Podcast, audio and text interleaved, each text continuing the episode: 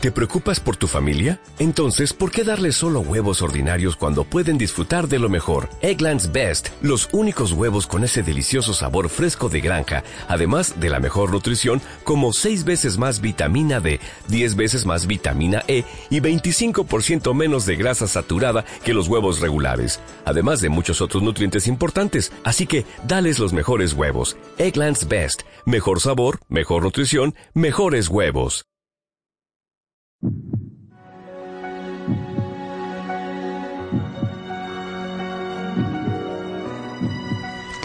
En aquellos días María se puso en camino y fue a prisa a la montaña, a un pueblo de Judá. Entró en casa de Zacarías y saludó a Isabel. En cuanto Isabel oyó el saludo de María, saltó la criatura en su vientre. Se llenó Isabel del Espíritu Santo y dijo a voz en grito, Bendita tú entre las mujeres y bendito el fruto de tu vientre. ¿quién soy yo para que me visite la madre de mi Señor? En cuanto tu saludo llegó a mis oídos, la criatura saltó de alegría en mi vientre. Dichosa tú que has creído, porque lo que te ha dicho el Señor se cumplirá. María dijo, proclama mi alma la grandeza del Señor. Se alegra mi espíritu en Dios mi Salvador porque ha mirado la humillación de su esclava. Desde ahora me felicitarán todas las generaciones porque el poderoso ha hecho obras grandes por mí. Su nombre es santo y su misericordia llega a sus fieles de generación en generación. Él hace proezas con su brazo, dispersa a los soberbios de corazón, derriba del trono a los poderosos y enaltece a los humildes. A los hambrientos los colma de bienes y a los ricos los despide vacíos. Auxilia a Israel su siervo, acordándose de la misericordia, como lo había prometido a nuestros padres, en favor de Abraham y su descendencia por siempre. María se quedó con Isabel unos tres meses y después volvió a su casa. Palabra del Señor. Es el día de la visitación de la Santísima Virgen a su prima Santa Isabel. Es un día eh, con el cual se cierra el mes de mayo, el mes de María, al menos en muchas naciones se celebra en este mes de mayo el mes de la Virgen, probablemente por la gran cantidad de fiestas marianas que hay en él. Eh, primero que tenemos que, fijarnos en esta fiesta de la visitación es el riesgo. Eh, la Virgen está ya embarazada cuando hace el viaje desde Nazaret a Encarén, que está muy cerquita, hoy en día de hecho es un barrio de Jerusalén. Entonces no estaba pegada a la ciudad, era una aldea muy próxima, tan próxima que un, sacerdote como era el, marido de Isabel podía vivir allí y desplazarse con facilidad al templo a hacer su servicio allí. Pero este viaje no era un viaje fácil. No solamente había riesgos, eh, bandoleros, etcétera, sino que tenía que hacerse, en el caso de una mujer, sin duda, tenía que hacerse en un, en un borrico, eh, y eh, tenían que llevarse a cabo varias etapas, no era como ahora, con un coche te vas de Jerusalén a Nazaret en tres horas, dos o tres horas. Es decir, eran varias etapas y era riesgo, cansancio, pero sobre todo el riesgo para el niño que estaba en el vientre de María. Mm, no es aconsejable para una mujer embarazada someterse a un viaje de estas características. Cierto que la época era más dura que la nuestra, eso también es cierto. Ahora bien, ¿por qué lo hace la Virgen? ¿Cuál es la enseñanza? La enseñanza es que en la vida, por amor, hay que saber arriesgar. Que eh, si no eres capaz de arriesgar, es que no amas. La persona que lo quiere tener todo atado y bien atado y que no quiere ceder nada, que no quiere arriesgar nada, que quiere estar absolutamente seguro de todo, ese es el que no hace nada, por tanto es el que más arriesga, porque la inactividad es el peor riesgo. Eh, la Virgen nos está enseñando desde el primer momento que sabe arriesgar.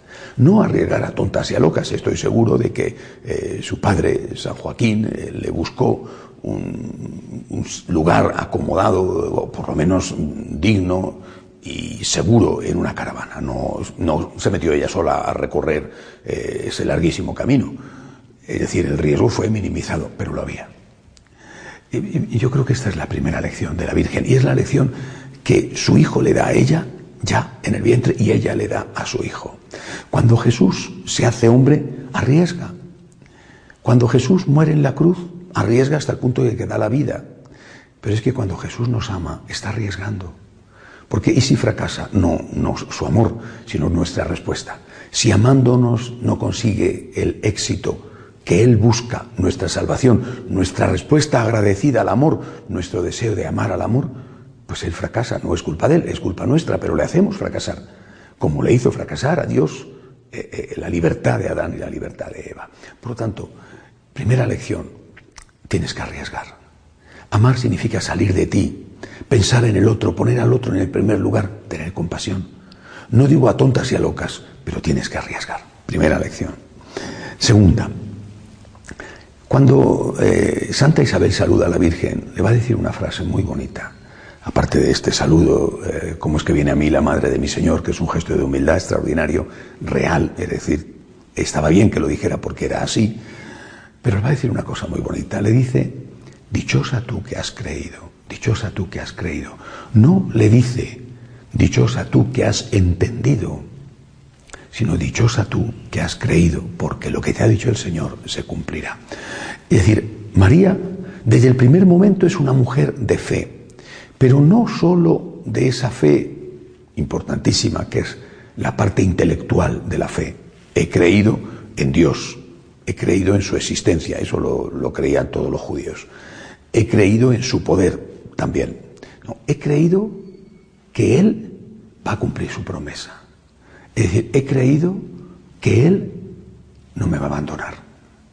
Y ya había tenido motivos, ¿eh? porque ya había tenido que enfrentarse con San José eh, para decirle que estaba embarazada del desconocido Espíritu Santo. Y ya San José había dicho que la iba a repudiar aunque fuera en secreto, y después había dicho que no. Es decir, ya la Virgen había tenido motivos para estar asustada. Dichosa tú que has creído porque lo que te ha dicho el Señor se cumplirá. Yo tengo la impresión de que, hablo de mí sobre todo, ¿no? de que muchas veces no tenemos o no tengo la fe suficiente. Cada vez que estoy nervioso es que no tengo fe suficiente. Cada vez no me refiero a estar nervioso por estar nervioso, sino cada vez que estoy preocupado en exceso, algo preocupado uno tiene que estar, por lo que puede pasar en mi vida, en la vida de la iglesia, es que no estoy, no tengo suficiente fe. El Señor no me pide que entienda, me pide que crea, que entiendo muchas veces, pero otras veces no. Es el momento de la fe. Dichosa tú que has creído, porque lo que te ha dicho el Señor se cumplirá. No tengas miedo, ten confianza, confía en Dios. Lo que te ha dicho el Señor se cumplirá. Y solamente entonces proclama el Magnificat. Proclama esta bellísima oración, que es una oración profundamente cargada de humildad, porque ella no oculta que Dios hace obras grandes a través de ella, no oculta que es Dios el que hace esas obras grandes, no dice yo he hecho, sino Dios ha hecho. La humildad, la fe, la caridad, el valor están presentes en María desde el primer momento. Por eso ella es no solamente nuestra madre, sino también nuestra maestra. De pie, por favor.